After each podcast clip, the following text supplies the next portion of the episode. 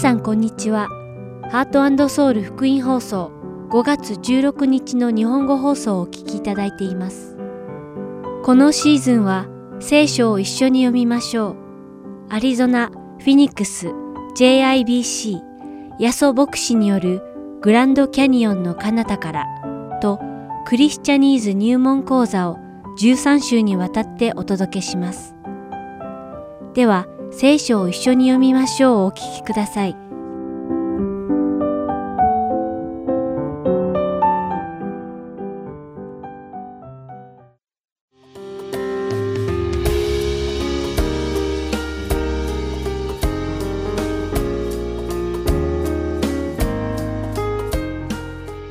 皆さんこんにちは。聖書を一緒に読みましょうのお時間です。お相手はダイヤモンド優子がお送りします。もし皆さんがイエス様の福音を伝えることで他人に非難されたり、さらには捕まってしまい暴力などの罰を受けたりすることになったらどう思うでしょうか？私は何か間違っていることをしているのだろうか？とか、私が間違っているから神様は私がこのような目に遭うのを許されているのだろうか、などと考えるのでしょうか。イエス様の福音を伝えるなど、神様に従順に仕えてさえいれば、神様は私たちが問題なく日々の生活ができるように、私たちの歩む道が容易になるように整えてくださる、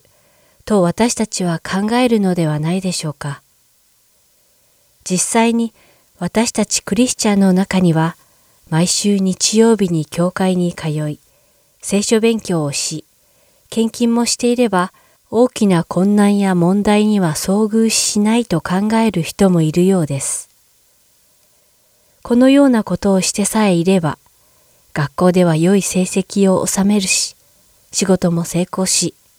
生活に関わるすべてのことが豊かになると考えるのです。もちろん実生活でそういうことが起きることもあります。しかし、いつもそうではありません。むしろ私たちが信仰生活を送れば送るほど、世で厳しい経験をするだろうと聖書は教えています。テモテへの手紙第2、第3章12節にはこう書かれています。確かにキリストイエスにあって経験に生きようと願う者は皆迫害を受けます。驚きませんか？イエス様にあって経験と生きようとすればするほど迫害を受けるというのです。さらにイエス様は、マタイの福音書第5章10節から12節でこうも言っておられるのです。義のために迫害されている者は幸いです。天の御国はその人たちのものだから。私のために人々があなた方を罵り、迫害し、ありもしないことで悪行を浴びせるとき、あなた方は幸いです。喜びなさい。喜び踊りなさい。天ではあなた方の報いは大きいから、あなた方より前にいた預言者たちを人々はそのように迫害したのです。イエス様のために私たちクリスチャンが他人から罵られ、迫害され、偽りの証言と悪意のある言葉をかけられるなら、むしろ喜びなさい、とイエス様はおっしゃっておられるのです。イエス様が天に昇られた後、イエス様の福音を述べ伝えていた人たちに実際にこのようなことが起こりました。イエス様を信じないユダヤ人たちは人たちが福音を伝えるのをやめさせるために様々な困難を彼らにもたらしました。人たちは捕らえられ、鞭打ちの罰を受けたのです。皆さんはこのような事態に人たちがどのように反応したと思いますか？人の働き5章40節から41節にはこう書かれています。人たちを呼んで彼らを鞭で打ち、イエスの名によって語ってはならないと言い渡した上で釈放した。そこで人たちは皆のために恥ずかしめられるに値するものとされたことを喜びながら議会から出て行った。そうです。人たちはイエス様の皆によって鞭打たれたことを喜んだとあるのです。彼らはイエス様の名によって迫害を受けるにふさわしいと神様に認められたことを喜んだのです。人たちはイエス様の御言葉の通りに喜んだのです。彼らが願っていたのは、この世の豊かさではなく、天から授かる報いだったのです。皆さんはいかがですか？皆さんの関心はどこにありますか？いつかは朽ちてしまうこの世での安らぎでしょうかそれとも永遠に続く天でいただける報いでしょうか皆さんがこのことをよく吟味されることを願います。ではお祈りします。天の父なる神様、どうぞ私たちの心が朽ちてしまうこの世ではなく天に向けられますように。私たちがもしイエス様の名前によって奉仕することで迫害を受けるとも喜びを持ってできますように、イエス様の皆によって祈ります。アーメン。それでは、使徒の働き5章12節から42節をお読みして、今日の聖書を一緒に読みましょう終わりたいと思います。また、使徒たちの手によって、多くの印と不思議な技が人々の間で行われた。皆は一つ心になってソロモンの牢にいた。他の人々は一人もこの交わりに加わろうとしなかったが、その人々は彼らを尊敬していた。そればかりか、主を信じる者は男も女もますます増えていった。ついに人々は病人を大通りへ運び出し、寝台や寝床の上に寝かせ、ペテロが通りかかる時には、せめてその影でも誰かにかかるようにするほどになった。また、エルサレムの付近の町々から大勢の人が病人や汚れた霊に苦しめられている人などを連れて集まってきたが、その全部が癒された。そこで大祭司とその仲間たち全部、すなわちサドカイ派の者は皆、妬みに燃えて立ち上がり、人たちを捕らえ、留置場に入れた。ところが夜、主の使いが牢の戸を開き、彼らを連れ出し、行って宮の中に立ち、人々にこの命の言葉をことごとく語りなさい、彼らはこれを聞くと、夜明け頃宮に入って教え始めた。一方、大祭司とその仲間たちは集まってきて、議会とイスラエル人のすべての長老を召集し、人たちを引き出して来させるために、人を極者にやった。ところが、役人たちが行ってみると、牢の中には彼らがいなかったので、引き返してこう報告した。獄舎は完全に閉まっており、万人たちが戸口に立っていましたが、開けてみると中には誰もおりませんでした。宮の守衛長や祭司長たちは、この言葉を聞いて、一体これはどうなっていくのかと、人たちのことで当惑した。そこへある人がやってきて、大変です。あなた方が牢に入れた人たちが宮の中に立って人々を教えています。と告げた。そこで宮の守衛長は役人たちと一緒に出て行き、人たちを連れてきた。しかし手荒なことはしなかった。人々に石で撃ち殺されるのを恐れたからである。彼らが人たちを連れてきて議会の中に立たせると、大祭司は人たちを問いただしていった。あの名によって教えてはならないと厳しく命じておいたのに、何ということだ。エルサレム中にあなた方の教えを広めてしまい、その上、あの人の血の責任を我々に負わせようとしているではないか。ペテロをはじめ人たちは答えていった。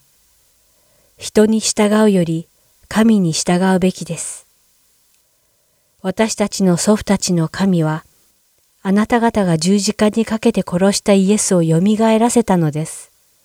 そして神は、イスラエルに悔い改めと罪の許しを与えるために、このイエスを君とし、救い主としてご自分の右に挙げられました。私たちはそのことの証人です。神がご自分に従う者たちにお与えになった精霊もそのことの証人です。彼らはこれを聞いて怒り狂い、人たちを殺そうと図った。ところが、すべての人に尊敬されている立法学者で、ガマリエルというパリサイ人が議会の中に立ち、人たちをしばらく外に出させるように命じた。それから議員たちに向かってこう言った。イスラエルの皆さん、この人々をどう扱うかよく気をつけてください。というのは、先頃チュダが立ち上がって自分を何か偉いもののように言い、彼に従った男の数が400人ほどありましたが、結局彼は殺され、従った者は皆散らされて、跡形もなくなりました。その後、人口調査の時、ガラリア人ユダが立ち上がり、民衆をそそのかして反乱を起こしましたが、自分は滅び、従った者たちも皆散らされてしまいました。そこで今、あなた方に申したいのです。あの人たちから手を引き、放っておきなさい。もしその計画や行動が人から出たものならば、自滅してしまうでしょう。しかしもし神から出たものならば、あなた方には彼らを滅ぼすことはできないでしょう。もしかすれば、あなた方は神に敵対するものになってしまいます。彼らは彼に説得され、人たちを呼んで彼らを無知で打ち、イエスの名によって語ってはならないと言い渡した上で、釈放した。そこで人たちは皆のために恥ずかしめられるに値するものとされたことを喜びながら議会から出て行った。そして毎日宮や家々で教え、イエスがキリストであることを述べ伝え続けた。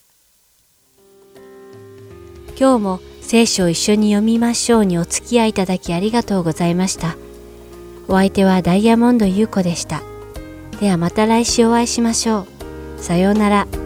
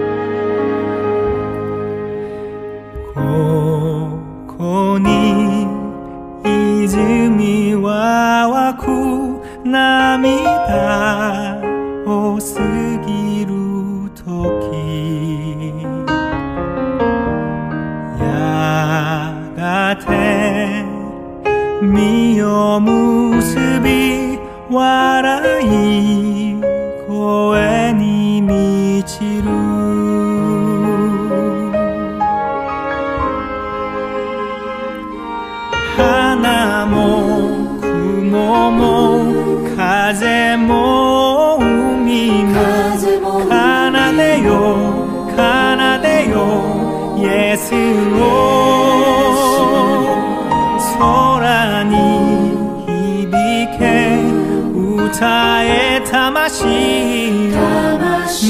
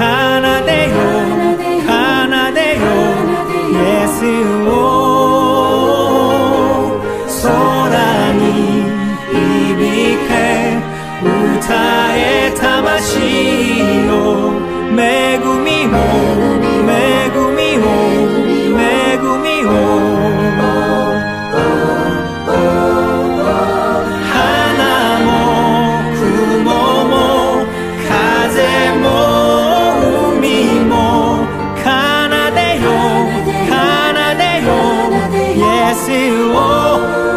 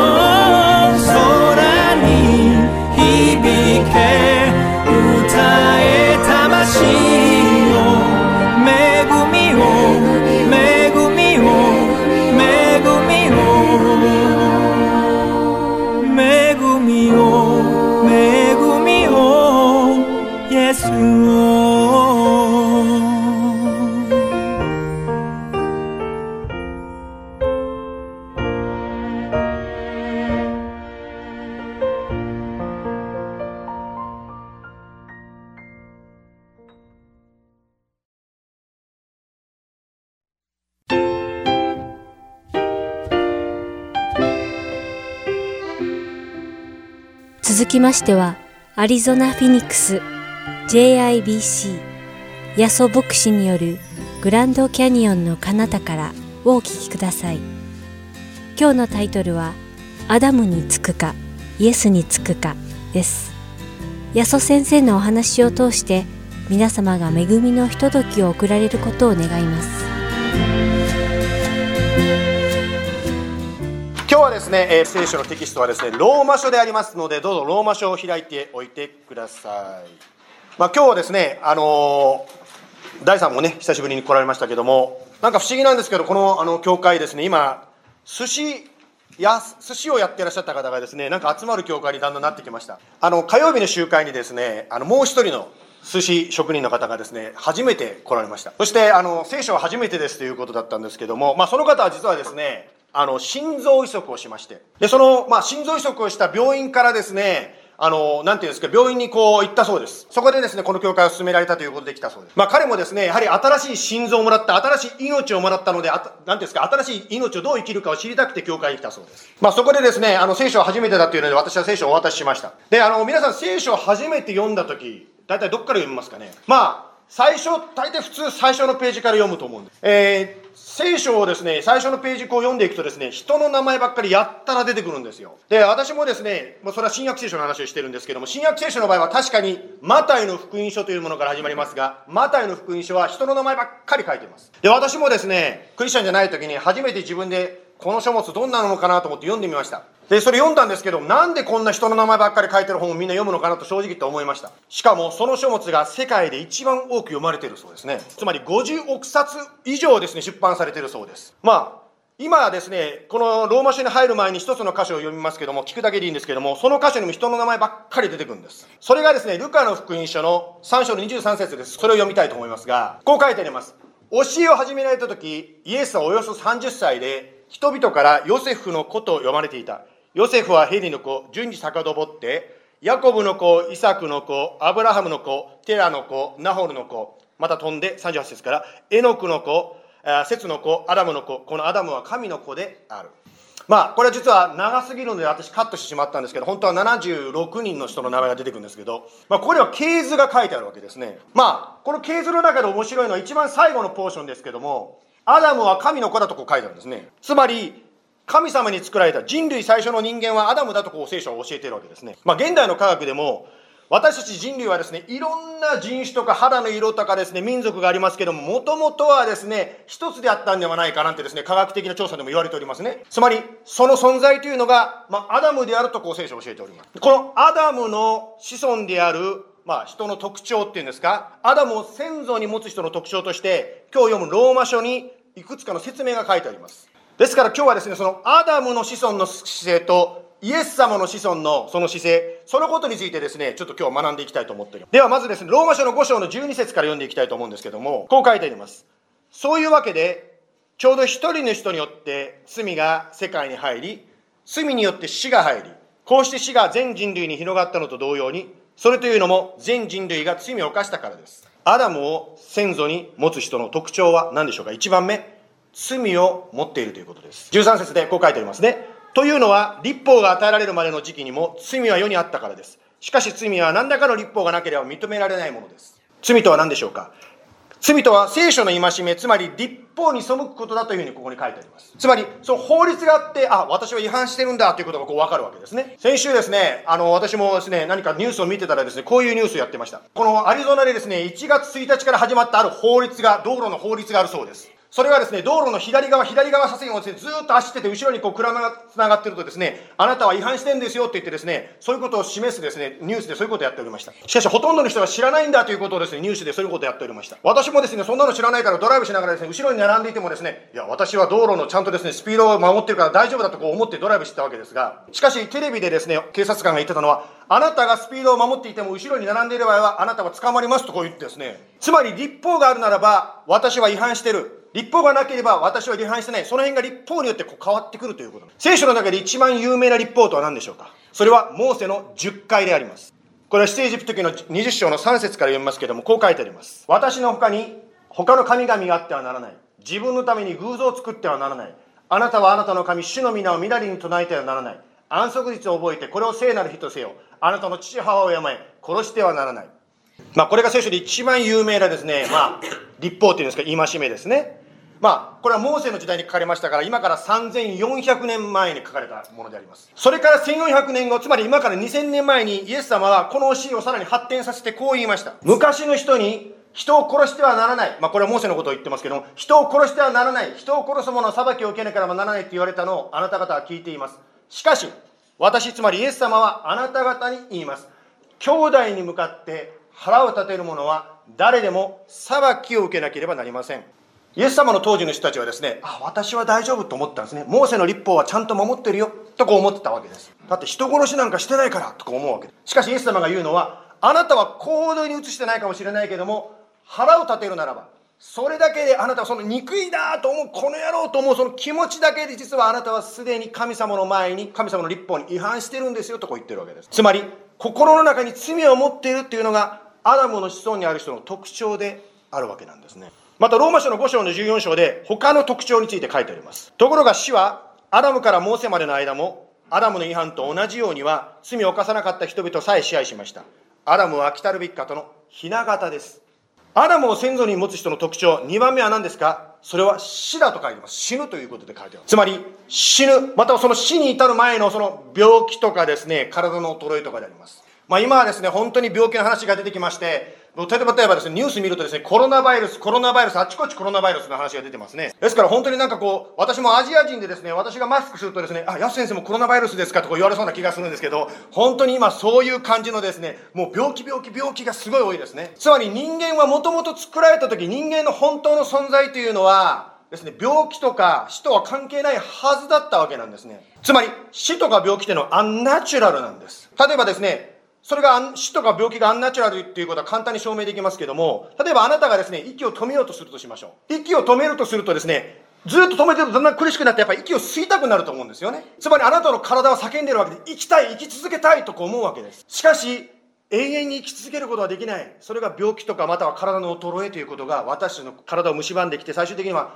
生き続けることができなくなったわけですねつまりアダムの子孫である私たちは病気とか体の衰えまたは死という問題から逃れることができないんです。どんなに元気でどんなにですね力があったとしてもいずれはですねやっぱり衰える時が来ます。どんなにたくさんお金を持って楽しいことしてもいずれはですねそれが楽しめなくなる時が来ます。つまりアダムの子孫である人は歴史上誰一人としてこの罪と死の問題から逃れることはできなかったわけです。だからそう考えてしまうならば人生というのは確かに虚しいことになってしまうかもしれません。しかしこの希望は失望に終わらない。希望があるということなんですね。この14節の一番後ろにこういうことが書いてありますね。アダムは来たるべき方の雛形ですとこう書いてあるつまりアダムのような別のアダム的な存在来たるべき方という方がいるんだということ。つまりアダムがもたらしたこの絶望を希望に変える特別な方がいるということをここで書いてあります。先ほどの系図途中でカットしてしまいましたけども76人の名前が書いてあるだけのですね本当にアダムのうちから来たるべき方という方が生まれたそれがイエス・キリストでありますローマ書の5章の15節にこういう言葉書いてありますただし恵みには違反の場合と違う点がありますもし一人の違反によって多くの人が死んだとすれば、それにも増して神の恵みと一人の人、イエス・キリストの恵みによる賜物とは、多くの人々に満ち溢れるのです。満ち溢れる恵みをイエス様がくださったと書いてあります。それは何かと言いますと、今度は16節読めばわかりますけども、16節には、賜物には罪を犯した一人にある場合と違った点があります。裁きの場合は一つの違反のために罪に定められたのですが、恵みの場合は多くの違反が義と認められるからですと書いてあります。イエス・キリストが十字架にかかって私たちの罪を背負ってくださったので、それで多くの違反が、つまり私たち一人一人の罪が許されるということです。つまり許されるということは、まあ、マイナスが何ていうんですかゼロになるということですよね。借金があったのがようやく借金を返してゼロになったという感じとちょっと似てますね。しかしそれ以上のことがここに書いてありますね。一番下にですね恵みの場合は多くの違反が義と認められると書いてありますね。 justification 義と認められる。ゼロになったんではなくてプラスになったということであります。お金がなかったのがですね借金がゼロになっただけじゃなくてお金もらっちゃったって感じです。悪かった人間が何もしない人間に変わっただけではなくて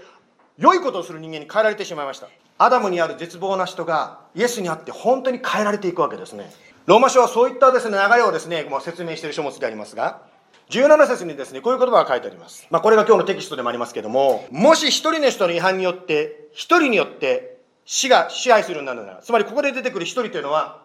アダムのことでありますけども一人によって死が支配するようになったとするならばなおさらのこと、恵みと義の賜物を豊かに受けている人々は、一人の人、つまり別の一人の人、イエス・キリストによって命にあって支配するのです。まあ、先ほどですね、誕生日のお祝いのお祈りをしました。誰一人としてですね、あ、この日に生まれちゃおうかななんて思って生まれてきた人はいないわけです。生まれた時にですね、やだ僕こんなとこで生まれたくないなんていう赤ちゃんは一人もおりません。命というのはですね、自分が決めたものではなくて授かったものであります。このアダムの話もですね、聞きながらですね、うわ、嫌だ、なんで私こんな人に生まれてきちゃったの、罪ある人に生まれてきたと思うかもしれませんが、もうそれはですね、もう私たちが持って生まれたものなんですね。しかし神様、イエス様は、それで終わらせないためにこのように素晴らしい人生を準備してくださる。ですから、命にあって支配すると書いてますけど、私たちがイエス様を信じるときに、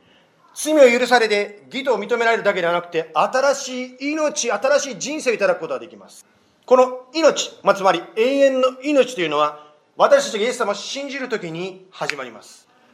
そして信じた後、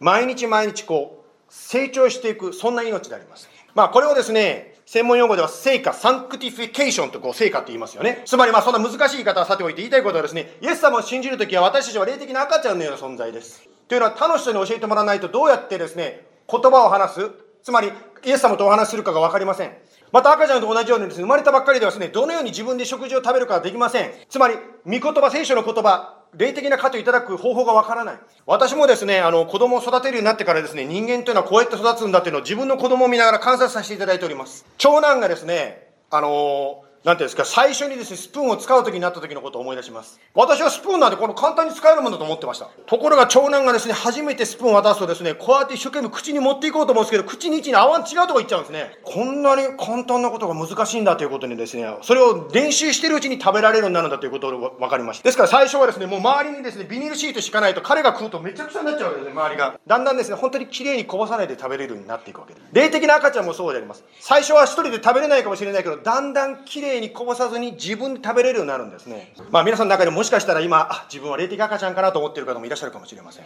また、その赤ちゃんがだんだん霊的に成長していくでしょう。今度はですね、本当にもうちょっと成長していくと、小学生ぐらいになるとですね、仲間の友達と遊ぶようになるでしょう。そして他の、つまり霊的に言うとですね、他のクリスチャンと一緒に交わったりすることができるようになるでしょう。また霊的な、なんですか、青年になっていくでしょう。自分でですね、何かギターを弾いたりとかですね、何かやれることをやって神様に仕えていくようになるでしょう。また、霊的な大人になっていくでしょう。大人になっていくときに今度は自分の世話するだけではなくて他の人の世話をできるような人に変わっていくでしょうこのように全てのクリスチャンはイエス様を信じてイエス様と共に生きていくならば変わっていくわけですね最初は赤ちゃんかもしれません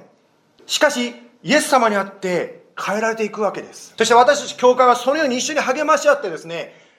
成熟を目指していくわけですね。このようにイエス様を信じるときに栄光から栄光へと死と同じ姿に変えられていくわけです。もう以前はですね、細かいことですね、あーってこう焦ってたのが、だんだんイエス様を信頼して落ち着く、本当に平安に満ち溢れた人に変えられていきます。私のキリスト教の好きなところは、誰でもそうなれるというところが好きなんですね。みんながそのようにイエス様にあって変えられていくことができるんだ。若い、若いからできるとか、年取ってるからできないとか、そういう年齢の問題でなく、誰でも変わることができる。これがイエス様を信じる信仰の素晴らしいところです。まあ、このように変えられていく、まあ、霊的に成長していく、大人になっていくというとですね、一般的にどういうことを考えられるでしょうか。一般的にはですね、ねまあ、聖書を読みましょうとかですね、または祈りましょうとか、礼拝とかですね、そういう勉強のセミナーに参加しましょうなんていうことを言われると思います。まあ、もちろんそういうことはですね、やっていく必要があると思うし、それは大事なことだと思います。それはもしですね、やってない方いたら私はお勧めしたいのは、やはり聖書を読むことを続けていただきたいし、お祈りすることを続けていただきたいし、礼拝とか、または聖書のお勉強会とかですね、いろいろ出ていただきたいと思うわけですが、しかしそういうことも大事でありますが、気をつけないと今度別のものがあります。気をつけないと今度はですね、自分ははい、もう礼拝に来てるからとかですね、私は神様に仕えてるからというその行いにフォーカスがいってしまう場合もあります。例えばですね、あ私はいいクリスチャンなどうしてどうしてですか？私は今日聖書10章を読んだからとかですね。また15分お祈りしたから私は成長したぞとかですね。例えばですね、まあこれイエス様にある成長ということを話すときにですね、イエス様との関係を深めるということについてフォーカスしていただくと分かりやすくなると思います。例えばですね、あなたが誰かと仲良しになりたいとするとしましょう。その方と仲良しになるときにどうやりますか？ああ、15分とこの、15分間ですね、この方と話したから仲良くなったなんて言いますか？またあなたが書いたテキストをですね、ずっとですね、私はですね、3、3ページ読んだから、私はこの人と仲良くなりましたって言いますか？イエス様との関係というのはそういうもんではないということを言ったいわけです。今日ですね、本当に礼拝チームもフル、フル体制でですね、もう引きさんも入れてですね、もう5人でですね、素晴らしい礼拝のね、導きやってくれましたよね。あの、ワシップチームのね、方たちにも言ったんですけど、本当にこう、素晴らしい賛美をするとか、素晴らしい神様の働きをしている人って共通点があるんですよ。それはうちのグループだけではなくて、実はこの前ここに来てコンサートしてくれた横山大輔さんも同じことでありました。苦しい時、試練にある時、一番神様に近づくなっていくんですね。今日はこの後ですね、ローズサッパー主の晩餐をします。その時にですね、横山大輔さんの音楽を流します。その歌は、彼が苦しかった時に生まれ、突然生まれてきた歌だそうです。もちろん作ろうと思ってですね、いろいろ考えながらですね、書いたり消したりして作る曲も素晴らしい曲がたくさん生まれてくると思うんですが、しかし、苦しい時に突然ポーンと歌が頭に湧いてきて、それを書き留めていったら歌になっちゃったという、そんなすごい曲がですね、あるわけです。まあ、そのうちの一つをこの後流しますけども、歴史的にそういう歌の一つとして有名な歌が、あの、ヘンデルのメサイアという歌ですよね。メサイアも本当にヘンデルというですね、作曲家が当時売れっ子だったんですけども、本当にどん底に落ちてる時に、苦しかった時に、神様から突然示されて、ご飯も食べないで書いた曲が、あの、ヘンデルのメサイアだと言われています。そして、あの、ハレルヤ、ハレルヤ、ハレルヤという、あの、ハレルコーラスとも含めた、あの、メサイアという素晴らしい音楽が生まれてきましたよね。そのように苦しい時に、決して終わりではない苦しさの中から神様の思いがけない働きっていうのが起こってくるんです。今日もなぜその話したかというとですねいつもワーシップリーダーをしてくださってる野々美さんがですね本当に今日は疲れてですねもうできないって彼女言ったんです。彼女ができない時どうなりましたか？今日はフルバンド。もう本当に5人のですねメンバーが彼女をスクラムのように組んでですねすごい賛美することになりました。しかもですね今日あのですね皆さんあのアカペラのようなシーンも出てきましたね。4つのボイス、ね、素晴らしい天使の歌声のような、ね、ちゃんと昨日はボイストレーナーのコーチまでくっついてですね、コールボイストレーナーのコーチまで来たんです、昨日。綺麗に声がハーモニーするようにしていましたけど、何が言いたいかというと、本当に苦しい時、もしあなたあなたが通っているならば、終わりではないということを言いたいんです。苦しい時にこそ私たちはイエス様に近づきます。イエス様に求めます。その時に、イエス様があなたの人生に、イエス様から来る特別なブレイクスルーを与えてくれます。このようにイエス様との関係が大事だということなんです。ですから私たちは常にですね、イエス様との関係に戻る必要があります。クリスチャン生活が長くなってくると一般的にどうしてもこのイエス様との関係という原点からだんだんだんだんずれて行いに集中してしまうんですね。そして自分の経験とか自分の功績とか自分の力に頼ってイエス様とのですね、関係を築こうとしてしまいます。まあ、火曜日に日本語の聖書クラスをやってますが、一般的にはマリア会と言われております。しかし、だんだん最近もですね、最近なんか男の人が増えてきてですね、マリアと男たちの会になってしまっております。まあ、そこでですね、こういう話をしましたけども、あの、教会でですね、ポトラックがありました。それはあの、この教会の話じゃなくて、ある教会でポトラックがありましたという話であります。ある方はですね、料理は苦手なんだけど、一生懸命ですね、お皿をですね、料理を作って、お皿に持って持ってきたんですね。そして、ポトラックのテーブルにですね、他の人と同じように自分のお皿を置きました。料理の得意な人が持ってきてお皿を置きました。そして、ポトラックでみんな美味しく食べてですね、帰ることになりまして、まあ、料理の得意な人のお皿はですね、もう空っぽであります。料理が得意じゃないけど一生懸命作った人のお皿はですね、あんまり減ってないんですね。そのお皿を見てですね、本当にもうがっかりしてしまうわけ。そんな時にこそ私たちはイエス様との関係に原点に戻る必要があります。つまり、私の価値とは一体何なのかということですね。人が、わあ、あなたの食事おいしいと言ってくれるから私は価値があるんでしょうか。イエス様に、あなたはイエス様のために料理したんじゃないんでしょうか。もちろん、みんなに食べてほしいから作るんですけど、しかし、イエス様に捧げたものであります。イエス様は喜んであなたの捧げ物を受け取ってくれます。まるで5タラントの捧げ物の人も2タラントの人もです、同じようにイエス様が褒めてくださったその例えと同じように、あなたがもし2タラント持っているならば決してですね、あんた3つ足りないよと言わないわけです。ですから私たちはもう一度ですね、本当に信仰生活が長くなっていく中でも戻っていきたいと思うのは、私たちとイエス様をつないでいるのは、イエス様の十字架であるということです。自分の経験とか良い行いがイエス様と私をつないでるんじゃないということです。私がこれだけ良い行いをしてきたから、イエス様が私の祈りを聞いてくれるんではないんです。イエス様が十字架で死んでくださったから、私はイエス様との関係があるということなんです。ですから今からですね、この主の晩餐をとっていきますけども、その時にこのイエス様の十字架のことを一緒に覚えていきたいと思います。今、少しちょっとお祈りさせていただきたいと思います。今イエス様あなたの前に私たちは心を準備していきますイエス様が私たちにしてくださったその素晴らしい技をもう一度思い出します。イエス様あなたがしてくださったそのことによって今私たちの将来は約束されています。永遠の命約束されています。ありがとうございます。どうぞ神様私の心を探ってください。もしイエス様があああなたこういう罪があるんじゃないの？ごめんなさいって言ってないことがないというならば私は今取るときにまず祈りたいと思っています。イエス様許してくださいと祈りたいと思います。イエス様十字架にかかって死んでくださって感謝します。それは私たちの許しのためでした。ありがとうございます。In Jesus name we pray. Amen.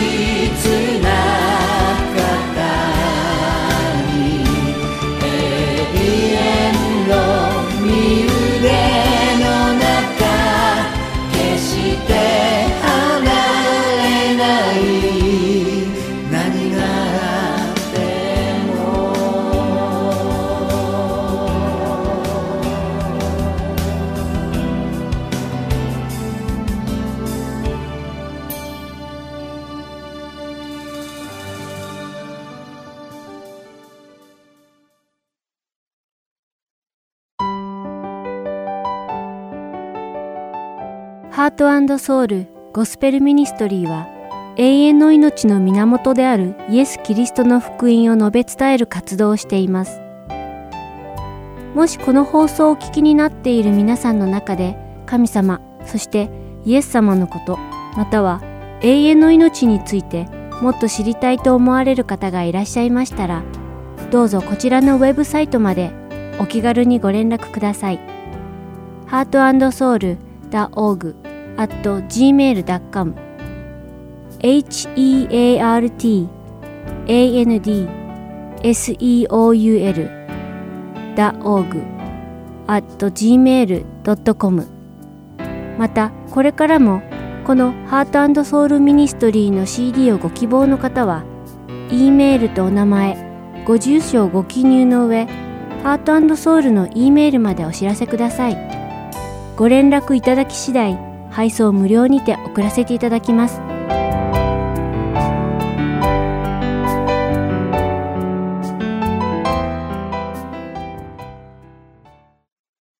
次はクリスチャニーズ入門講座をお聞きください。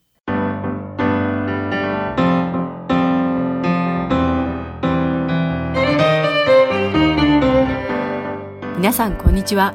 クリスチャニーズ入門講座の時間です。お相手は横山幸子です。今日もクリスチャニーズ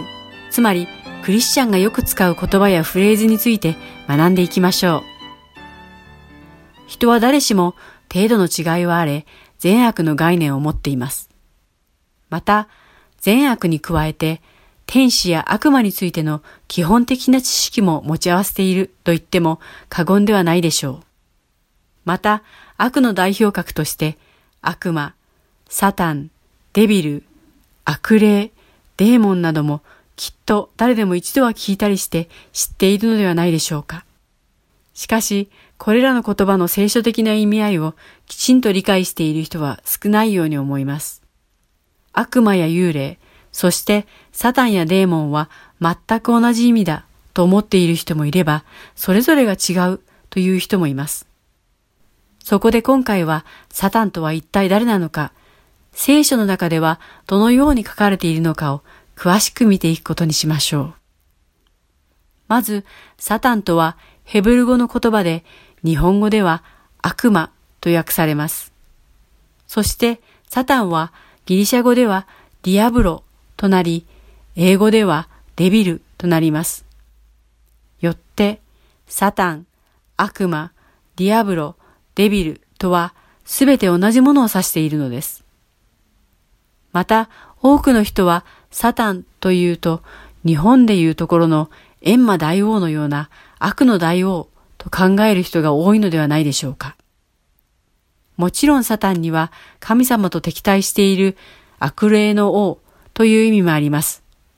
しかし、それだけではないのです。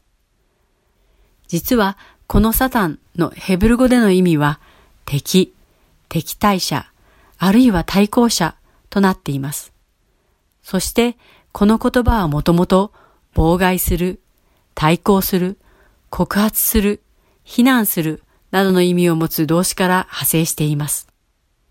なので、対抗したり、非難したり、妨害したり、告発したりするものにも、サタンという言葉が使われているようです。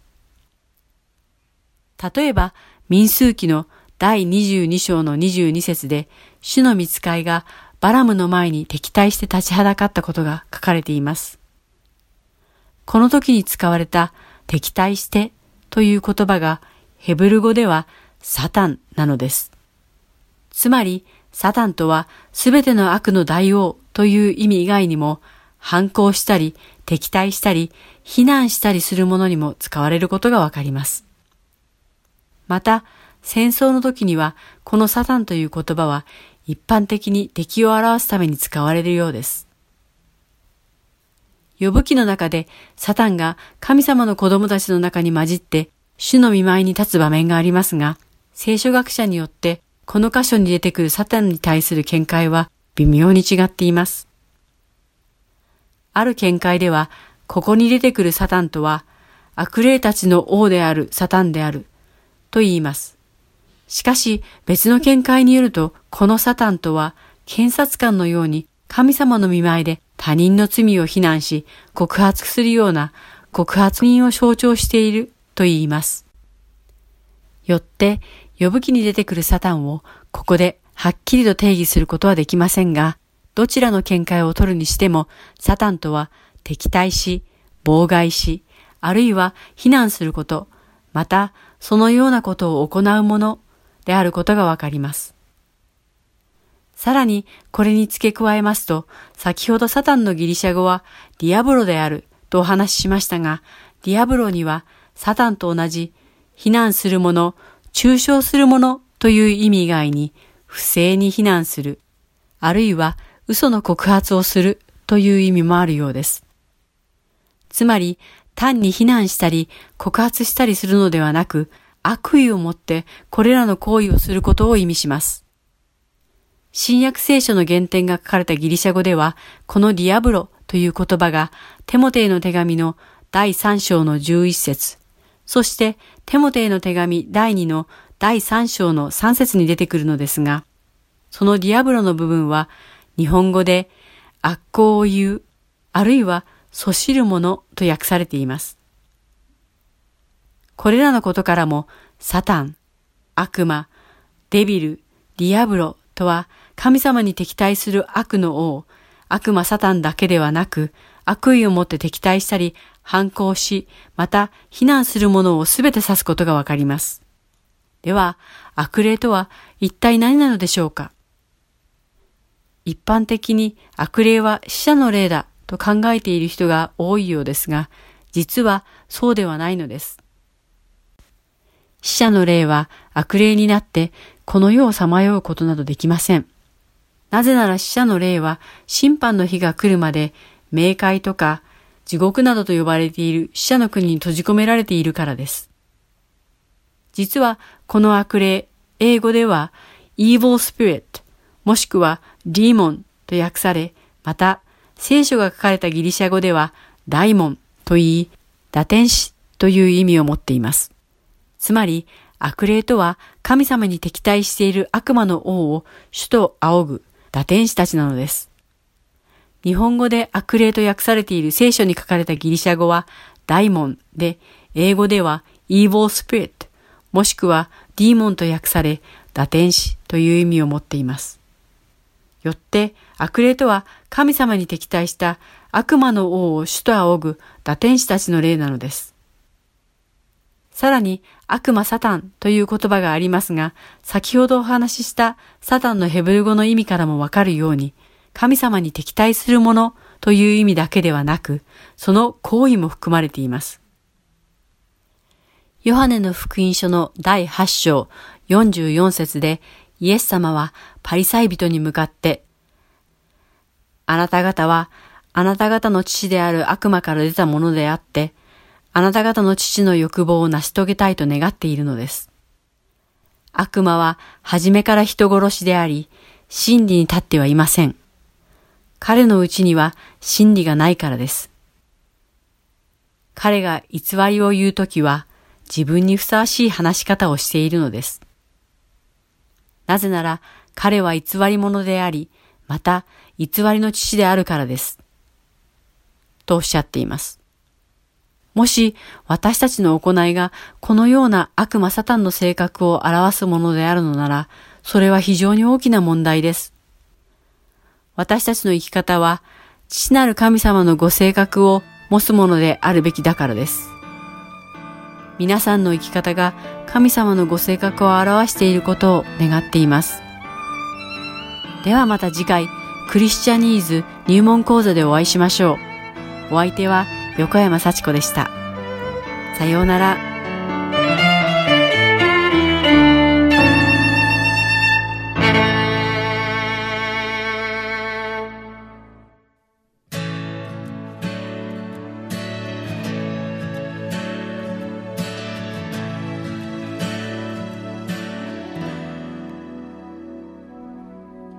私は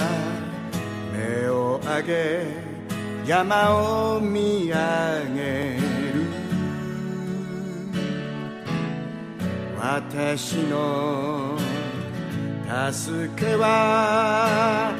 どこから来るのか。山よりはるかに偉大な神。奇跡を期待し賛美を捧げる。私は信じる奇跡は今でもあると私は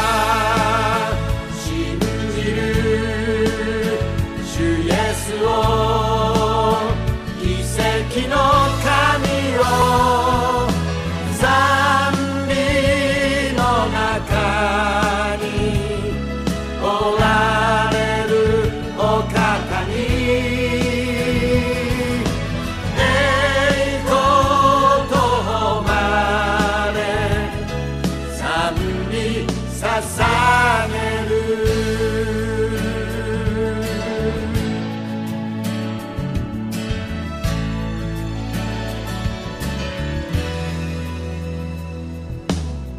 私は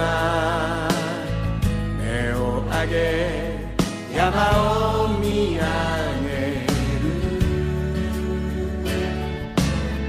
私の助けはどこから来るのか。山よりはるかに偉大な神の奇跡を期待し賛美を捧げ。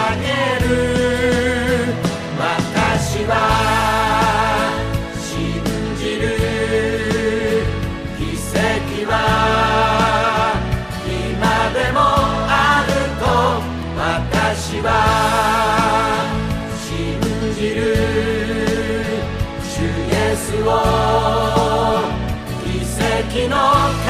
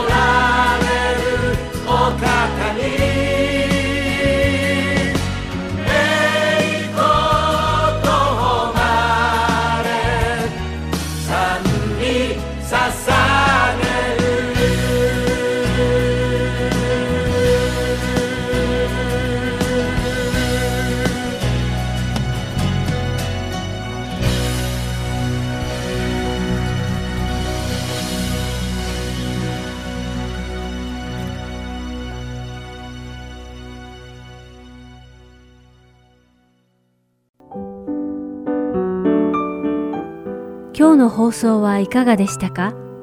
最後までお付き合いくださりありがとうございました。また来週お会いしましょう。